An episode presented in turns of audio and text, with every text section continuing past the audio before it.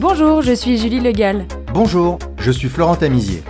Bienvenue sur Wholesale is not dead, le podcast dédié à l'évolution des stratégies commerciales des marques de mode.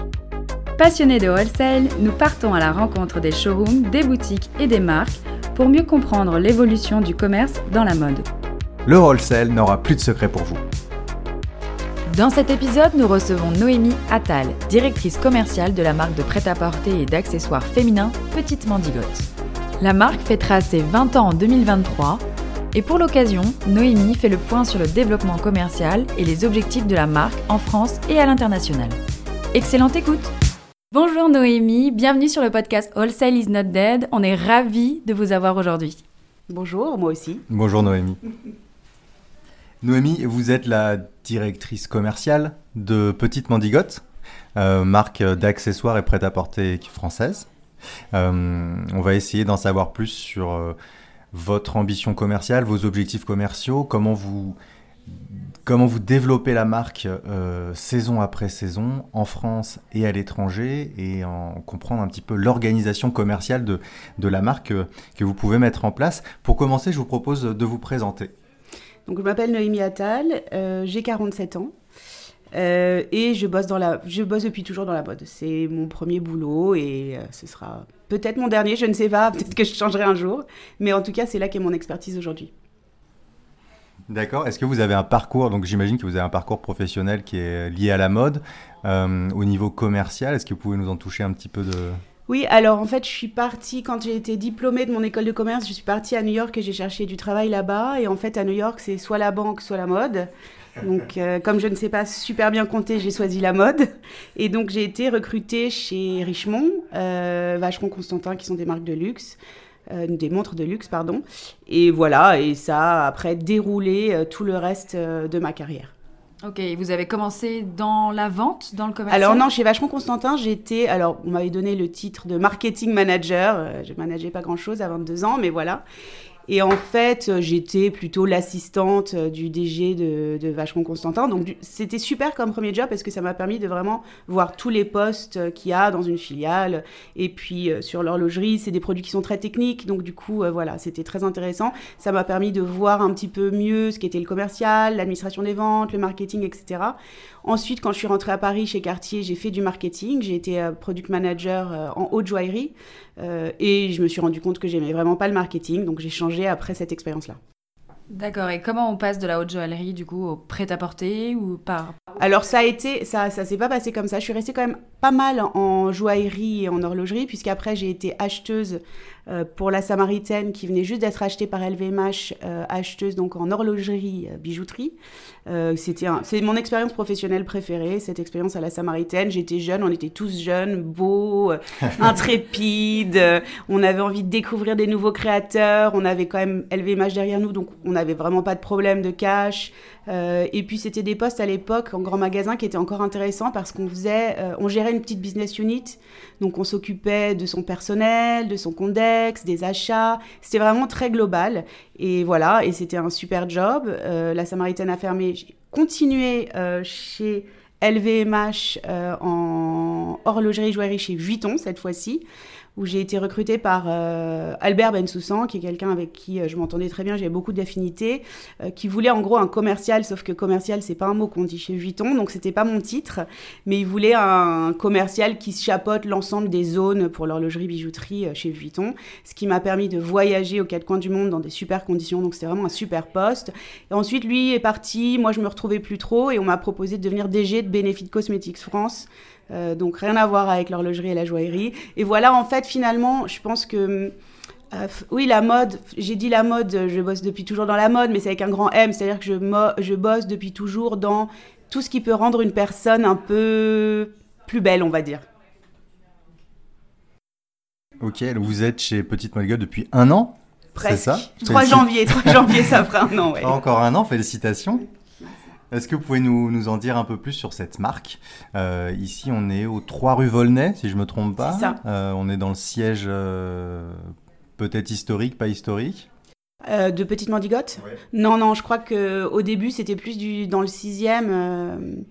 Sybille, qui est la créatrice de la marque, est plus une enfant de la rive gauche, je crois. Et après, au fur et à mesure qu'ils ont grandi, ils ont changé de, bureau et ils sont ici, rue elle l'a dit, là depuis 7 ans. Voilà, Petite Mandigote, c'est une marque qui a, va avoir 20 ans l'année prochaine. Donc en fait, euh, a fait des études de droit et tout de suite elle a monté sa marque. Et ce qui est assez marrant, c'est que moi je me souviens qu'on l'achetait à la Samaritaine. Donc je me souviens d'elle il y a très longtemps, tout au début, on achetait. Euh, elle était très connue pour ses petites trousses à messages.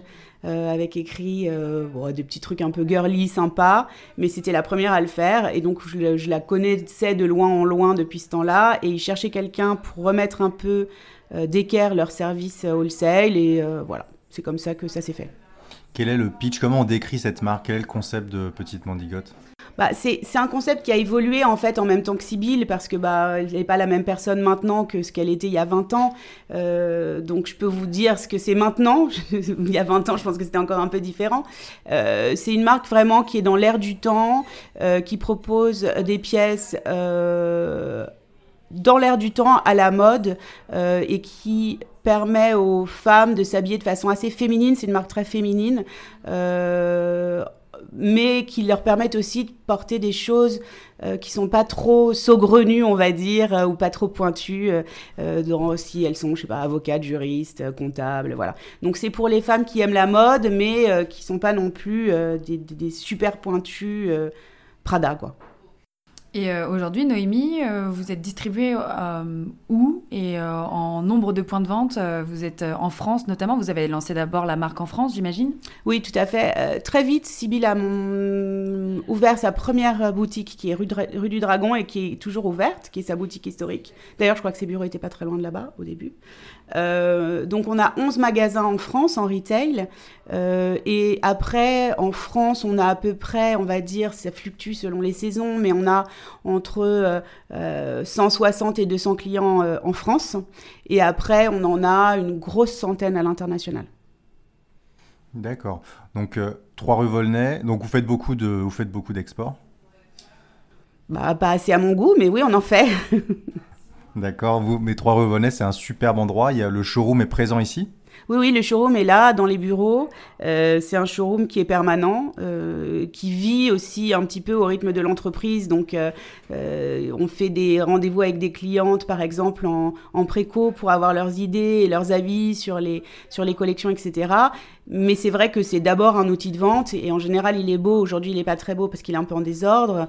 Euh, le fait que ce soit rue Volnay, c'est très bien effectivement pour l'export. Oui, c'est au centre de Paris, euh, à côté de la place Vendôme, au Opéra, c'est génial. C'est une très belle, c'est une très belle adresse. Euh, après en termes de Enfin, c'est juste à côté du première classe Tuileries, donc ça c'est bien aussi pour nous, quand, pour l'export notamment.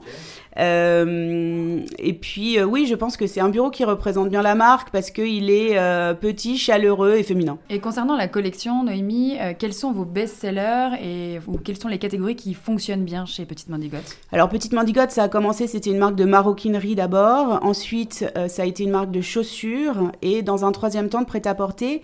Sibyl a commencé pour le prêt-à-porter à faire des robes. Ensuite, elle a fait des robes et des tops. Aujourd'hui, c'est une marque complète qui offre un vestiaire complet à la femme euh, mais c'est assez récent que le prêt-à-porter est une offre aussi large. Euh, le prêt-à-porter a très vite pesé euh, lourd sur le chiffre d'affaires. Aujourd'hui, il pèse à peu près 50% du chiffre d'affaires. 25% pour la maro, 25% pour les shoes à peu près. Voilà, mais on n'est pas étonné. C'est vrai que je pense qu'une femme ne s'achète pas un sac par jour alors qu'une femme peut s'acheter deux tops par mois par exemple. Donc voilà. Ah, c'est impressionnant. La, la, marque a vraiment évolué avec sa catégorie de produits. Ça date d'à peu près quelle année euh? Je pense que... Si on est à peu près à 20 ans d'existence. Euh, oui, je pense qu'elle a commencé à euh, le prêt-à-porter vers, je dirais, elle a commencé ses premières robes vers 2015-2016, je pense. Et alors aujourd'hui, hein, vous avez euh, donc vous avez du retail. Vous avez dit combien de boutiques 11. 11 boutiques en France, uniquement en France Oui, on a des boutiques en France aujourd'hui. D'accord, uniquement qu'en France. Et donc c'est toutes les, toutes les boutiques distribuent prêt à porter et euh, toute la gamme d'accessoires. Oui, oui. C'est, ça peut pas être des petits magasins euh, parce qu'effectivement il faut qu'il y ait l'ensemble de la de l'offre. effectivement, les magasins offrent prêt à porter, chaussures et, et D'accord. Euh, alors, vous, vous occupez du wholesale et du retail Non, juste du wholesale. Du, juste du wholesale. Ouais. Et si je vous dis wholesale, justement, donc on est sur euh, un podcast qui s'appelle Wholesale is not dead, qu'est-ce que ça vous évoque, autant au niveau personnel que chez Petite Mandigote Alors, pour moi, le wholesale, c'est. Alors, euh, d'abord, moi, je sais faire du wholesale, du retail et du web. Donc, j'ai une vision 360 sur les métiers commerciaux. Le wholesale, c'est clairement un secteur qui a énormément souffert ces dernières années. C'est un secteur qui, je trouve, est assez euh, dévalorisé aux yeux des marques et aussi euh, en termes de, pour moi, ce qui est très révélateur en termes de recrutement. C'est-à-dire que, par exemple, un commercial, il voudra, c'est plus facile de recruter, je pense, des responsables de zone euh, retail que euh, des commerciaux wholesale parce qu'il y a un côté démar démarcher, enfin prospecter plus exactement, c'est le bon mot, etc., qui, qui déplaît aujourd'hui. Donc je pense que ça, c'est quelque chose de, qui, qui, pour moi est assez attenant, on va dire, au métier du wholesale. Euh, et c'est vrai que je trouve que c'est un peu le parent du pauvre du commercial sur ces dernières années, mais je pense vraiment que ça, c'est en train de revenir et que ça va revenir. Et comment vous êtes organisé aujourd'hui euh, sur la petite Mandigote? Euh, En France, vous avez des agents, des commerciaux Comment ça fonctionne? Alors en France, on a un agent historique dans le sud euh, qui est le showroom Joe Co depuis, je sais pas, je, 16, 17 ans, je crois, vraiment très longtemps. Qui a participé au succès de la marque. Exactement, euh, qui, qui, connaît la marque de fond en comble, qui bosse avec nous de, depuis, depuis toujours en gros. Euh, il s'occupe du sud. Donc on a, on a tiré un trait à la moitié de la France au-dessus de Lyon, on va dire, et lui s'occupe de tout ce qui est en dessous. Et, et après, ce qui est au-dessus, on l'a, nous, en interne. On l'a en interne pourquoi euh, Pour plusieurs raisons. La première est que pour moi, Paris et la région parisienne est une zone stratégique et j'ai pas envie de la donner à un agent. Euh, la deuxième est que je pense que c'est bien qu'on ait quand même un commercial en interne parce que ça nous permet aussi d'avoir des retours des clients. Euh, les agents, on sait, ont beaucoup de marques euh, et font pas forcément des retours ultra ultra précis. Moi, ça me permet en tout cas de, de, de, de voir les clients, de savoir ce qu'ils en pensent, ce qu'ils ont vendu, ce qu'ils n'ont pas vendu. Je pense que c'est très important pour une marque de garder des clients en direct. Et donc, euh, sur les territoires export, donc en Europe et ailleurs, vous êtes structuré comment? Alors, on a toujours été en agent sur l'export. Euh, les agents, dans toutes les boîtes que j'ai fait, c'est toujours très... Euh, fluctuant, hein, ça, ça, reste rarement, à part cet agent dans le sud, mais je pense que c'est une exception dans le, mode de, dans le monde de la mode, vraiment. Euh, donc moi, depuis que je suis arrivée, j'ai recruté trois nouveaux agents, j'en ai remplacé un en Espagne par un autre, j'ai ouvert le UK et euh, j'ai réouvert l'Italie qui avait été fermée en agent il y a un an. Donc voilà, je suis dans une phase de recrutement d'agents. Après, quand on n'a plus d'agents, ça ne veut pas dire qu'on travaille plus avec la, le pays, bien sûr. Là, par exemple, ça n'a pas fonctionné avec mon agent italien, donc je vais faire l'Italie en direct. Mmh. Donc on garde évidemment nos clients. On a, euh, on a des clients qui sont très fidèles parce que je pense que Petite Mandigote a un bon, euh, un bon taux d'écoulement et du coup, euh, on arrive vraiment bien à fidéliser notre clientèle. Donc même si on n'a plus d'agents, on garde évidemment notre clientèle qui continue à commander chez nous. Et en parlant des clients, justement, est-ce que vous êtes présent chez qui aujourd'hui? Vous voulez des noms? Euh, bah alors à Paris, je dirais, euh, pour, euh, on est chez Brand Bazar, on est chez Abu Dhabi Bazar, on est chez Courbette et Galipette, qui a plusieurs points de vente à Paris. Je crois qu'il en a aussi à Lyon, mais on n'y est pas, à Lyon, chez lui. après, les clients du Sud, je les connais moins, donc je pourrais pas vraiment vous donner de nom. Enfin, si, mais ça ne voudra pas dire grand-chose. Euh, à l'étranger, là par exemple, avec l'agent que je viens d'ouvrir au UK, on a ouvert Anthropologie. Il euh, y a Fenwick qui est dans le, dans le pipe pour l'hiver. Euh, en Espagne, on, est avec, on, est, on a un peu travaillé avec El Corte Inglés, mais ça n'a pas super bien marché. Les grands magasins, c'est un peu touchy. En Allemagne, on est au Gros Galerie Lafayette Berlin. Euh, Qu'est-ce que je peux donner d'autre comme. Euh... Et globalement, Noémie, vous qui avez une vision européenne, est-ce qu'il y a des différences entre les marchés euh, européens? Ah oui, que... il y a d'énormes différences. Alors déjà, l'Italie, c'est une grosse tannée de travailler avec l'Italie parce que les Italiens sont... Alors c'est horrible ce que je vais dire parce que c'est oui, généralisé et tout. Alors ils achètent, c'est vrai, mais c'est vraiment très galère de récupérer son argent. Euh, c'est vraiment euh, un job à plein temps pratiquement, hein, les Italiens. Et ça, de, pour moi, dans mon expérience, ça a toujours été comme ça les Italiens depuis toujours. Là, c'est encore pire parce que vraiment la situation économique est compliquée pour eux. Donc, c'est vraiment difficile. Au niveau ADV, vous mettez des choses en place justement pour récupérer ces paiements? Vous travaillez avec des systèmes particuliers? Alors, euh, dans d'autres marques dans lesquelles j'ai pu travailler, parfois on prend des, des, organismes d'assurance comme la COFAS ou des choses comme ça. Ici, on ne le fait pas. Euh, honnêtement, je trouve que. C'est euh, travailler sans filet à peu près. Ouais, mais c'est je suis étonnée, en fait, on a très très peu de clients qui ne payent pas du tout.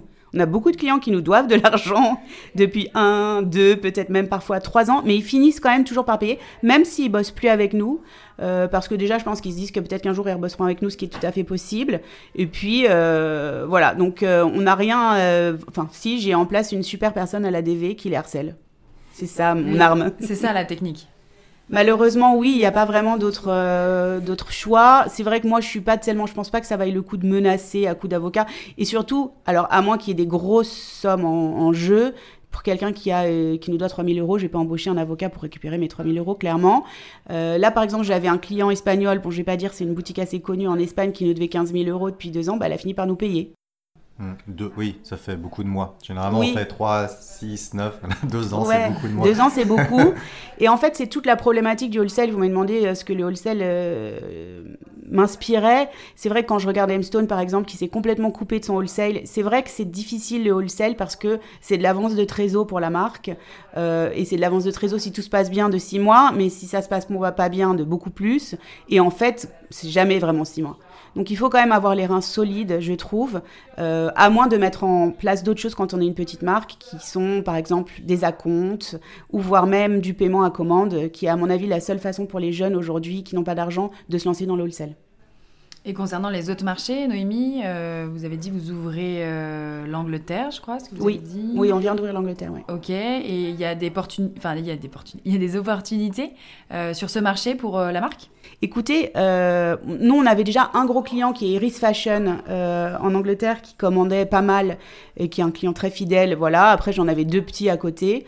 Euh, je, m'étais fixé un budget euh, pour euh, l'Angleterre. Elle a doublé le budget que je m'étais fixé, qui était déjà un budget assez ambitieux. ambitieux. voilà.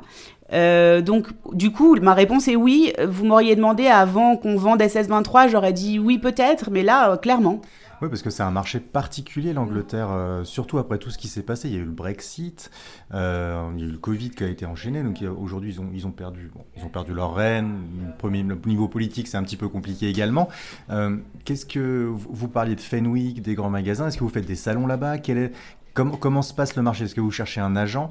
Il y, a, le taux de change qui est particulier, la douane à prendre en compte. je sais qu'il y a beaucoup de créateurs français qui, qui se disent tiens on va pas y aller tout de suite parce que déjà un c'est un peu compliqué. On va on va regarder ce que font les autres peut-être et puis on y on ira quand, quand la conjoncture sera un peu améliorée oui, c'est vrai que hum, le Brexit a beaucoup compliqué notre façon de travailler avec le UK, euh, notamment tout ce qui est euh, frais de transport, frais de douane, qui paye la douane, qui paye les transports, jusqu'où. C'est compliqué. C'est pour ça que moi je pense que si on veut aller au UK, à moins, bon, si on a deux trois clients, on peut le faire en direct, mais si on veut vraiment se développer, il faut un partenaire, je pense aujourd'hui. Alors qu'avant le Brexit, on pouvait le faire en direct beaucoup plus facilement. Euh, je ne fais pas de salon moi là-bas parce que déjà c'est ma première saison, c'est notre première saison au UK depuis quelques années. On avait des, agents là-bas, mais je pense que ça fait 2-3 ans qu'on n'avait plus personne. Donc euh, je vais déjà un peu stabiliser euh, ce partenariat avec cet agent avant de voir si ça vaut le coup de faire d'autres choses. Euh, c'est un marché particulier, effectivement, et surtout, pour moi, c'est un marché clé. Le UK, ça l'a toujours été et ça le reste parce que c'est un marché qui est très mode. L'Angleterre, c'est vraiment un pays qui est très mode. Euh, et pour moi, c'est important, si on y est, d'y être bien représenté. Et en plus, dans un deuxième temps, pour moi, le UK, c'est un peu une passerelle vers l'international, notamment les US, parce que les US regardent beaucoup le UK. Donc si on veut se développer aux US, pour moi, il faut d'abord être bien installé au UK. Voilà, donc pour ces raisons, c'est vraiment un marché stratégique. Euh, je suis ravie que ça ait super bien marché avec cet argent et j'espère que ça va continuer comme ça. Et en parlant de mode, Noémie, est-ce que vous vous adaptez aux différents marchés? Est-ce que vous avez des collections différentes ou vous prenez la même collection et vous la diffusez euh, partout? Non, aujourd'hui on a une seule collection. On s'adapte pas du tout. On fait même pas. On fait éventuellement des devs. Non, on fait des devs spécifiques pour les grands magasins en France. Mais c'est, euh, je parle de un sac et euh, une paire de chaussures peut-être. Donc c'est vraiment anecdotique. on n'a pas besoin en fait parce que par exemple, le UK, je pense que ce qu'ils viennent chercher chez nous, c'est le côté français, parisien, petite marque parisienne, etc. Du coup, on ne va pas s'adapter au marché UK, ça n'aurait pas vraiment de sens. Après, on s'adapte peut-être un peu plus au niveau des tailles, euh, du taillant, etc. Ça, effectivement, euh, on, reparle du UK, euh, ils ont plus besoin de grandes tailles, effectivement, donc c'est quelque chose sur lequel on va travailler, mais ce ne sera pas des modèles spécifiques. Nous parlions des salons. Euh, est-ce que vous en faites ou est-ce que vous exploitez uniquement votre showroom? Alors, euh, on n'en a pas fait l'année dernière, euh, en sortie de Covid. Cette année, on a fait le Who's Next de Porte de Versailles en septembre. On va pas faire celui de janvier. Pour moi, celui de septembre est beaucoup plus source de chiffre d'affaires. Un salon, en fait, est rentable que si on réussit à rentabiliser le coût de son stand avec des ouvertures. Pour moi, c'est ça ma target quand je fais un salon. Si c'est juste pour noter des clients existants, dans ce cas-là, ils viennent au showroom et j'économise 25 000 euros et ça me va très bien. Donc il faut vraiment qu'on j'arrive à, au moins ouvrir pour, là en l'occurrence, j'ai 25 000 euros en tête pour euh, le coût du stand en septembre. Euh, je l'ai rentabilisé, hein, ça, a pas, ça a été relativement facile. Euh, mais voilà, pour moi, les salons, c'est aller chercher des nouveaux clients. Peut-être, par exemple, j'ai un client suisse qui vient jamais au showroom, qui était Who's Next parce qu'il n'a pas le temps de venir au showroom et voilà, ça l'embête de traverser Est-ce que ça vaut le coup d'ouvrir elle, a doublé, elle a doublé sa commande euh, par rapport à ce qu'elle aurait passé si elle n'avait pas vu la collection. Donc ça vaut toujours le coup de voir la collection. Ça, c'est sûr et certain. Euh, voilà, janvier, je pense qu'il y a moins de trafic, donc aujourd'hui je l'ai pas fait, mais sur 2024, j'ai prévu de faire les deux sessions de Joe's Next. Euh, première, classe, première classe Tuileries, je sais pas trop, je, je sais pas. Je sais pas quoi en penser. Vous y seriez en, en accessoire là-bas On peut y être en tout en fait. Maintenant, il y a du prêt-à pour prêt. Euh, oui, ils évoluent. ouais. Donc à voir, mais je sais pas. Je sais pas si c'est. Je suis pas sûre que ce soit notre positionnement aujourd'hui. On va voir comment ça évolue. Mais ce qui, ce qui est sûr, c'est que c'est le Next Sport de Versailles qui va être euh, ma cible là dans les années à venir. Je fais pas de salon à l'international pour le moment. En fait, j'ai repris un peu une enfin j'ai un peu remis à pas la politique de wholesale. Donc pour le moment, je reste sur vraiment le basique qui est euh, ce qui est le plus accessible pour moi, organiser des salons à Paris, ouvrir des agents, etc. Ça va venir petit à petit, ouais. Normalement, oui. Et Noémie, au niveau du calendrier, euh, est-ce que vous respectez le calendrier? Vous avez donc deux collections, deux saisons. Est-ce que vous faites des collections capsules ou éventuellement des, des choses qui arrivent en cours de saison? Comment vous travaillez vos collections? Alors, on a effectivement deux collections. Euh, on fait pas du tout de capsules pour le wholesale. On a deux collections euh, avec donc un tronc commun pour le wholesale et le retail, mais le retail a des produits que nous on n'a pas en wholesale. Et vice versa, le wholesale a des produits que vous n'avez pas en retail. Et vice versa. Les raisons sont multiples. J'en ai deux qui me viennent en tête. La première, c'est que qui est évidente, c'est qu'il y a des prix qu'on n'arrive pas à sortir en wholesale. Euh, tout ce qui est manteau, par exemple, euh, même basket, on n'arrive pas à être super compétitif. En fait, comme il y a une double marge en wholesale, euh, on, sort complètement hors marché au niveau du prix, donc on ne le fait pas. donc vous préférez ne pas le faire que de être au-dessus du marché. Oui. Et la deuxième, raison, la deuxième raison de faire des collections différentes, c'est aussi que les demandes sont différentes. la cliente qui vient chez Petit Mandigote en retail, elle est conquise déjà, elle vient dans la boutique en fait. Donc on lui propose des basiques euh, aussi.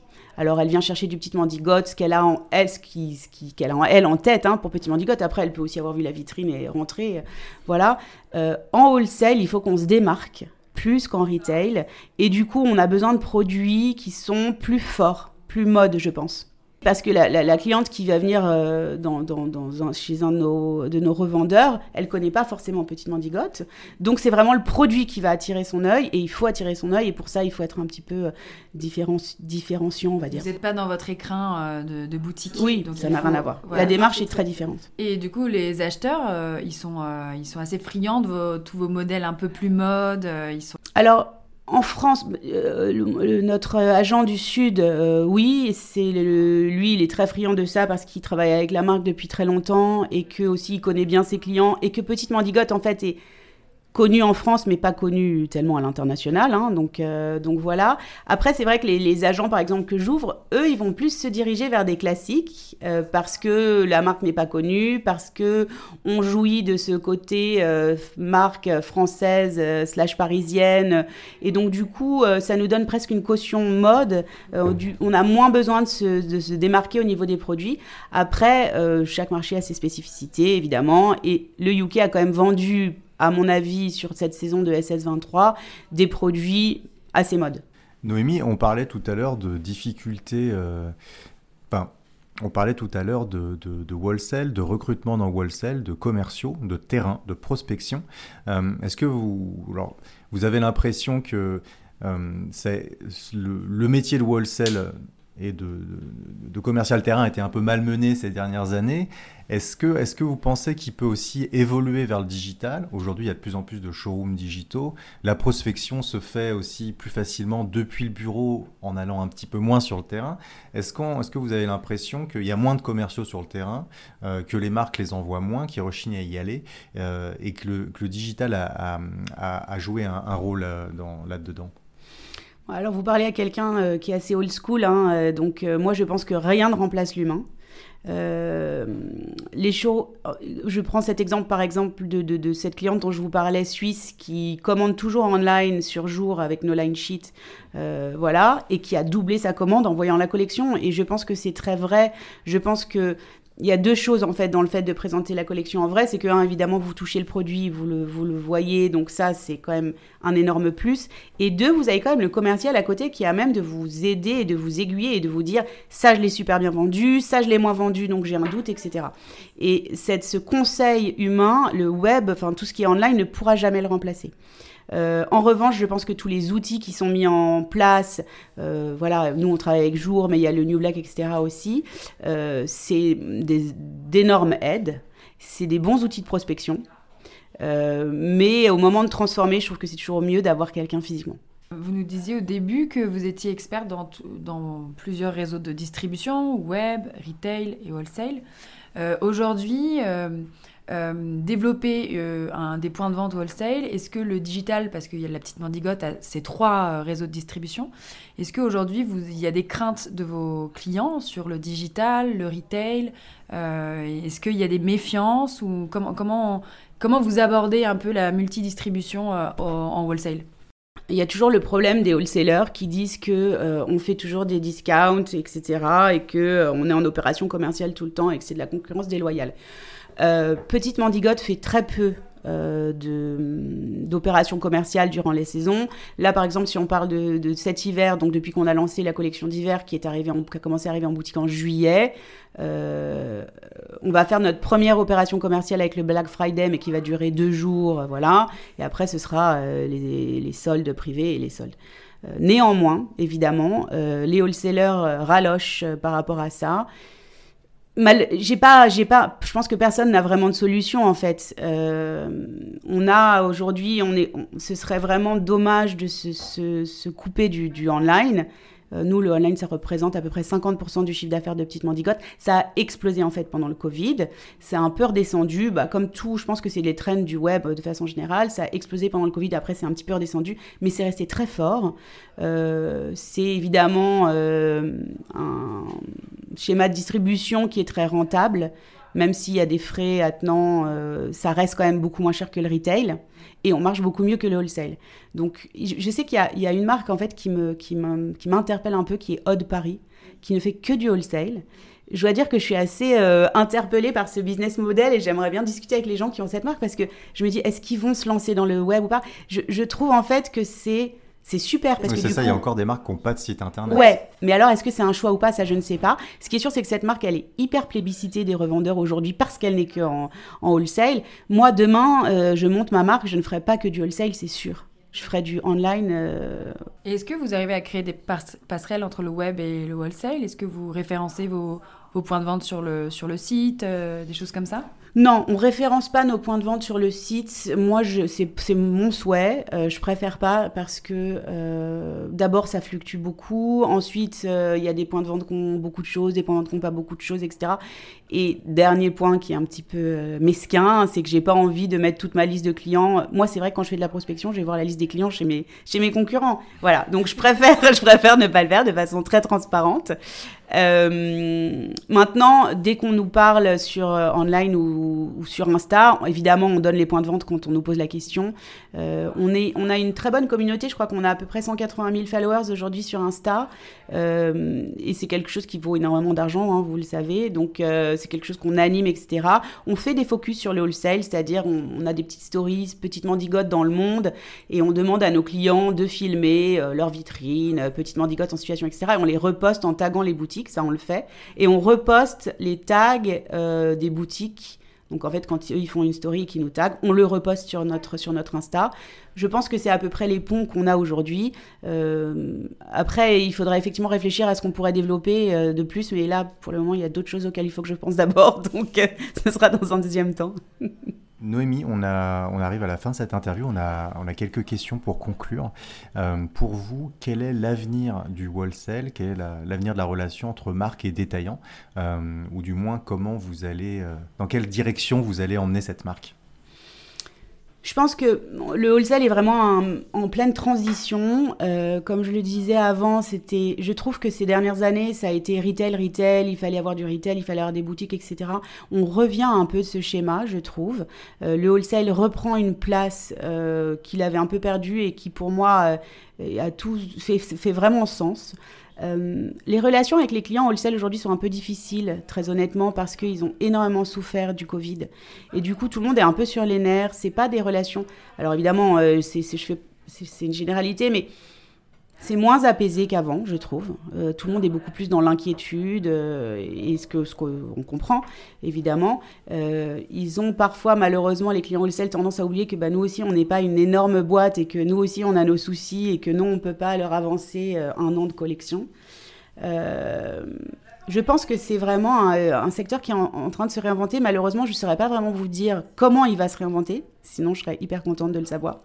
je pense en revanche que euh, rien ne remplacera la boutique de proximité et que effectivement moi euh, en tant que, cliente je fais des achats online mais je fais aussi des achats physiques et que rien ne remplacera euh, d'abord un le conseil de la vendeuse et deux aussi une sélection. C'est-à-dire qu'il y a des boutiques moi que j'aime bien dont j'aime bien la sélection. Par exemple Biba dans le sixième j'aime beaucoup sa sélection. J'y vais pour sa sélection en fait et ça je pense que c'est quelque chose aussi que les que les clientes vont rechercher parce qu'on est tellement noyé sous sous les marques. Il y a tellement d'offres, etc., que finalement, quand vous trouvez une boutique ou quelqu'un qui a à peu près des goûts euh, équivalents aux vôtres, bah, c'est super de pouvoir aller dans cette boutique et de tout voir et de toucher voilà les produits. Donc euh, après, euh, en termes de business model, c'est vrai que c'est un peu difficile pour les commerçants en ce moment. donc à voir comment ça se réinvente, mais en tout cas, je pense que ça aura toujours sa place. Et Noémie, si vous aviez un conseil pour des jeunes marques qui voudraient se lancer dans le wholesale, vous leur diriez quoi? Je pense que si j'avais une marque, moi, donc ce que je vous disais, c'est que je ferais online et wholesale. Euh, je pense que c'est très dommage de se couper de wholesale parce que le wholesale, ça permet de vous faire connaître, ça permet aussi de voir les produits, etc. Ça permet quand même, c'est une source de chiffre d'affaires. Euh, moi, là, j'ai travaillé avec un jeune créateur de, de foulards, euh, Isme Paris, euh, qui fait des très jolis foulards made in France en soie. Euh, c'était, je l'avais mis en j'avais mis en condition, je crois, je sais plus, c'était 60% d'acompte euh, avant, euh, au moment de la prise de commande. Parce que quand on est petit, on a besoin de ce cash euh, et que voilà, au début, c'est bien de, du coup, il faut trouver des partenaires qui ont les reins et qui peuvent vous donner 60% bon, du passé de la commande. Bon, sur le foulard, ça s'y prête parce qu'en fait, le délai de livraison est très court. C'est plus embêtant de donner 60% de la commande quand on reçoit les trucs six mois après, c'est sûr. mais voilà, donc pour moi, je me couperai absolument pas du wholesale. Au contraire, je l'exploiterai le truc à mort. Euh, c'est des super bons ambassadeurs. Euh, et je pense qu'on peut très bien trouver un business, un, point de... de, on, peut on peut être... Euh, j'arrive pas à trouver mon mot, mais je pense que on peut très bien, même quand on est petit, travailler avec le wholesale et trouver une façon de fonctionner qui va pas trop gréver votre, votre budget, compta, trésor. Super. Merci beaucoup Noémie pour votre temps, c'était passionnant. Merci à vous deux. Merci beaucoup Noémie. Merci d'avoir écouté cet épisode. Le podcast Wholesale is not dead est produit par l'agence Mars Branding. Si vous aimez la mode, le wholesale et les podcasts, connectez-vous sur Apple Podcast, abonnez-vous gratuitement au podcast et laissez-nous un commentaire.